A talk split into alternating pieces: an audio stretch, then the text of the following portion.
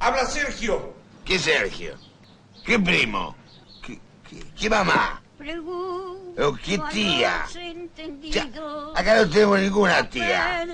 ¿Quién habla? Sergio. eh. ¿Cuál es Sergio. el mejor Eh, amor ¿conocí algún Sergio?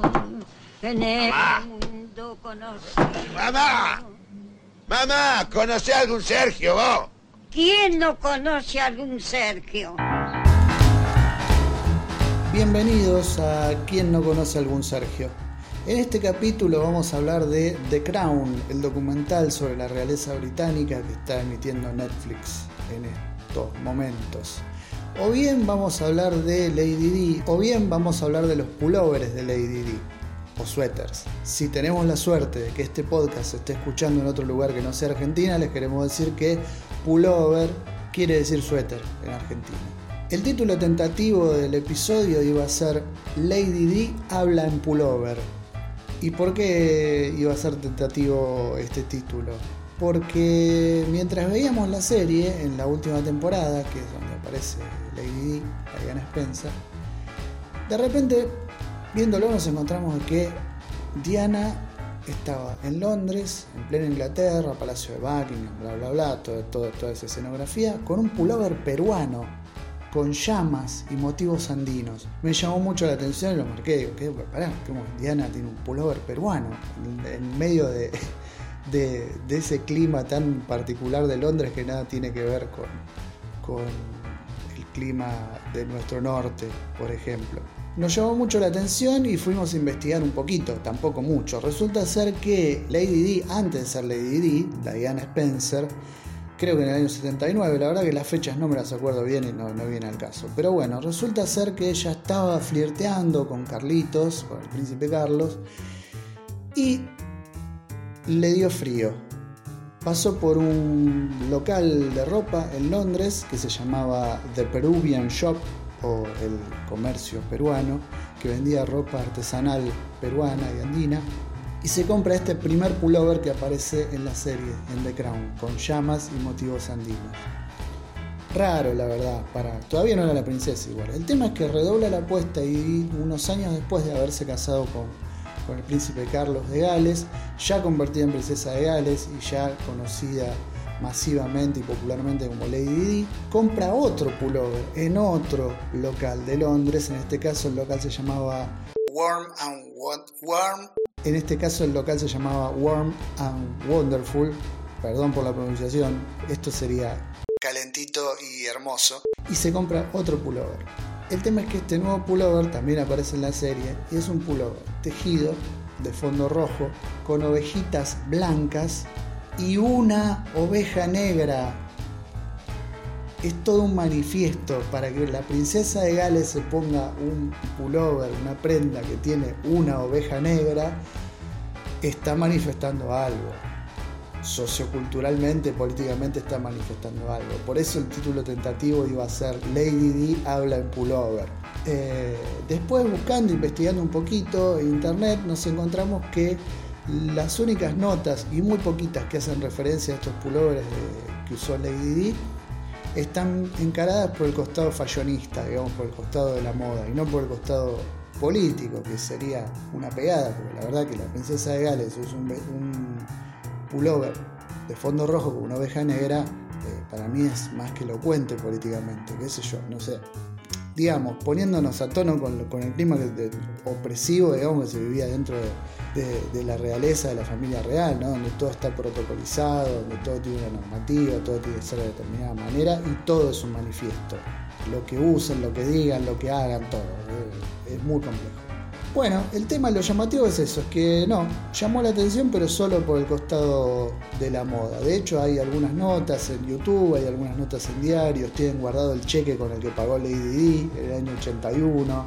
Y de hecho los pullovers están en el Museo Victoria and Albert de Londres. Por si alguien tiene la suerte de viajar en algún momento que podamos y poder visitarlo.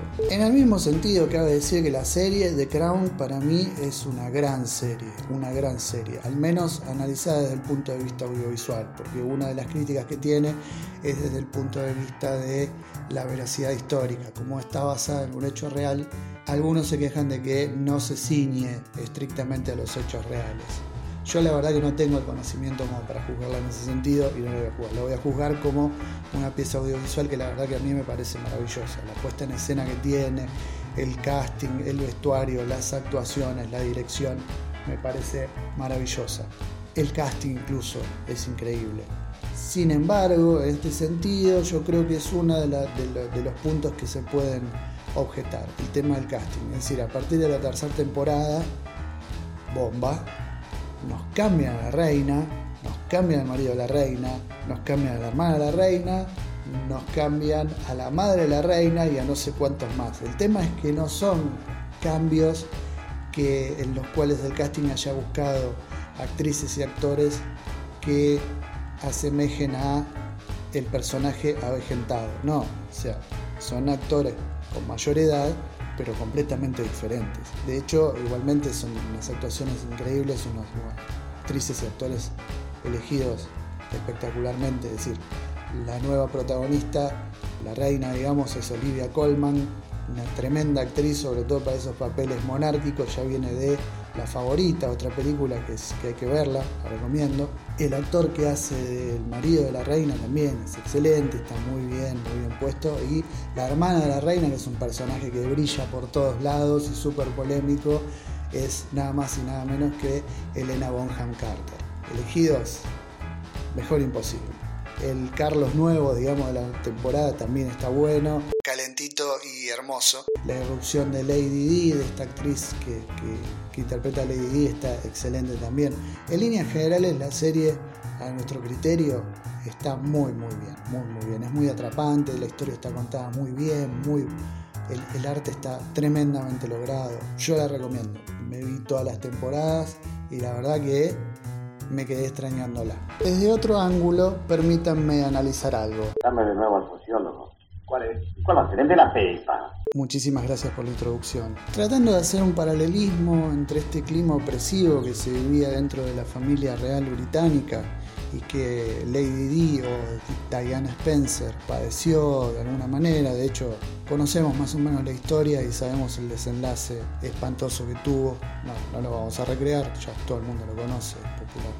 Pero digo, haciendo un paralelismo con esa exposición medio medio nociva y, esa cuestión de presión todo el tiempo, viene el paralelismo con, la historia de, Diego, ¿no? de Diego Maradona, que bueno, se fue esta última semana, lamentablemente. Y que también ha, desenlace, ha tenido un desenlace largo, agónico y triste. Pobre Diego para él y para la familia. Y, en esto tiene también mucho que ver el entorno, la exposición. Evidentemente es muy difícil controlar eso y los efectos que provoca en las personas. Eh, lamentablemente se pierde gente muy, muy valiosa en muchos sentidos por eso. Y el periodismo también, ¿no? La prensa.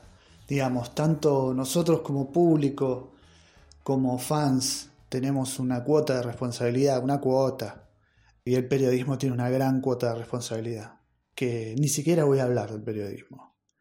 Diego Armando Maradona arribó este viernes al aeropuerto de la Ciudad de México, en donde varios fans y medios de comunicación ya lo esperaban. Ignoró a todos y en especial a un niño en silla de ruedas y se apresuró a entrar a un restaurante acompañado del equipo de fútbol. ¡Cuidado con el niño!